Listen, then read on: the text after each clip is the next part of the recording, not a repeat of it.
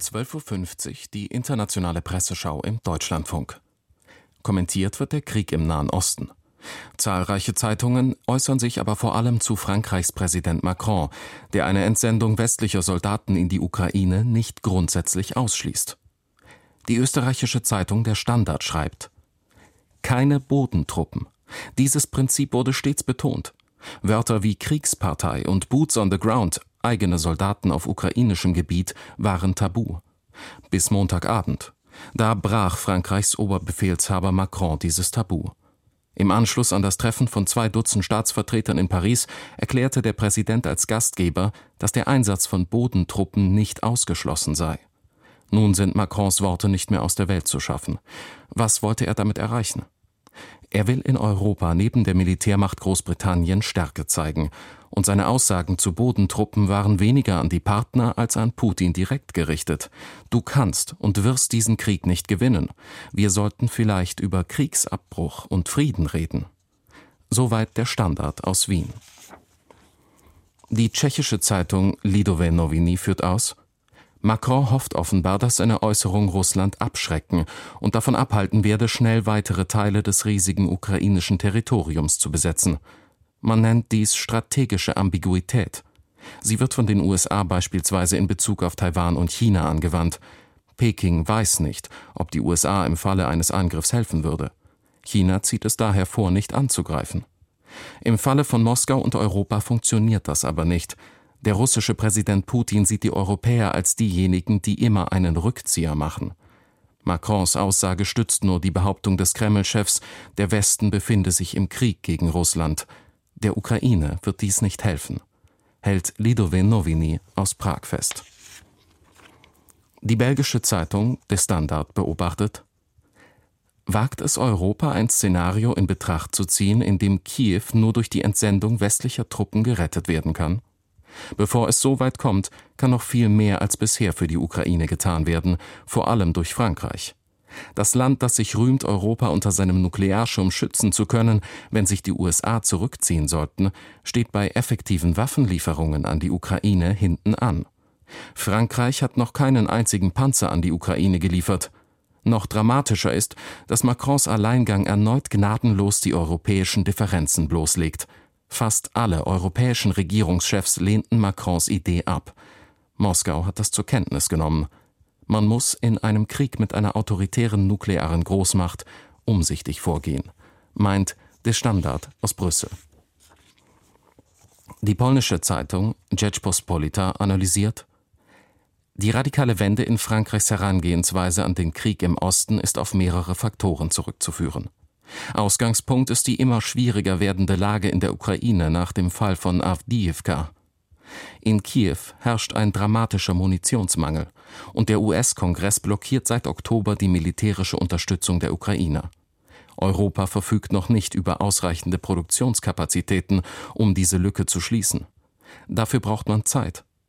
Macron befürchtet daher, dass Russland entscheiden könnte, dass jetzt der richtige Zeitpunkt gekommen ist, der Ukraine einen entscheidenden Schlag zu versetzen.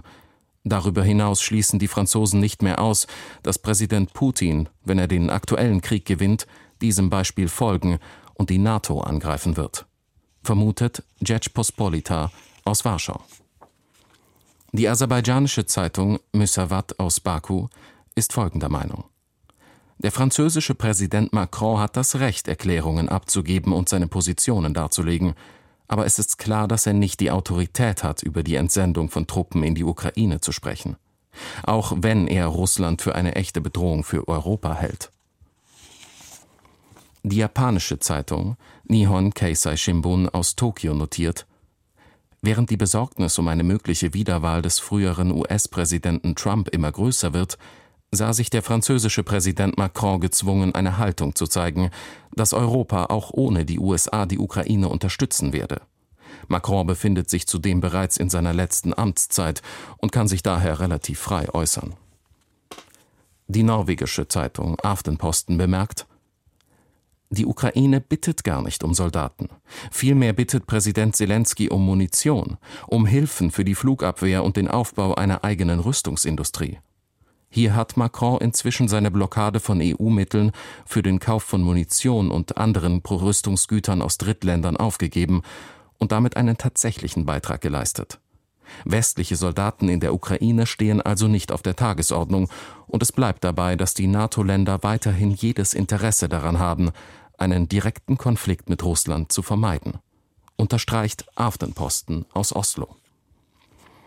Die in Hongkong erscheinende chinesische Zeitung Takung Pao wirft ein, Macrons Schachzug ist voll nach hinten losgegangen und hat im In- und Ausland große Empörung ausgelöst. Auch Moskau hat bereits auf die schockierende Äußerung des französischen Präsidenten reagiert und erklärt, dass die Entsendung von NATO-Truppen in die Ukraine als Kriegserklärung an Russland angesehen werden könnte. Nun in den Nahen Osten. Die britische Zeitung The Independent aus London erläutert, US-Präsident Biden hat angedeutet, dass ein Ende der Kämpfe im Gazastreifen bereits in den nächsten Tagen organisiert werden könnte. Wenn es zu einer Vereinbarung kommt, würde sie 40 Tage lang andauern. Es ist möglich, dass eine solche Pause in dem Konflikt nahtlos in ein dauerhaftes Ende des Krieges übergehen könnte. Eine solche Situation, die noch vor wenigen Wochen unerreichbar schien, schafft zumindest einige der Voraussetzungen für so etwas wie politische Fortschritte. Dazu könnte, wie die US-Regierung angedeutet hat, auch die Anerkennung Palästinas als unabhängiger Nationalstaat durch die westlichen Länder gehören. Gibt sich die Independent optimistisch. Die arabischsprachige, in der britischen Hauptstadt London erscheinende Zeitung Sharq al-Awsat sieht das anders.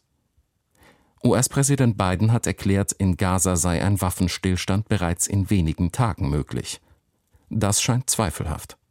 Denn nichts spricht dafür, dass die Hamas bereit wäre, die Herrschaft über Gaza so einfach aufzugeben. Vielmehr dürfte sie den Unmut in Gaza für ihre Zwecke nutzen und sich auf seiner Grundlage gegen einen Waffenstillstand positionieren. Auch die iranische Regierung in Teheran dürfte kaum Interesse daran haben, dass der Krieg in Gaza und dessen mobilisierende Wirkung ein Ende findet. Umgekehrt erklärte der israelische Präsident Netanyahu, er sei von der Ankündigung Bidens überrascht. Netanyahu ist derzeit damit beschäftigt, seine politische Karriere zu verlängern und eine Inhaftierung zu vermeiden. Dafür nutzt er die Front.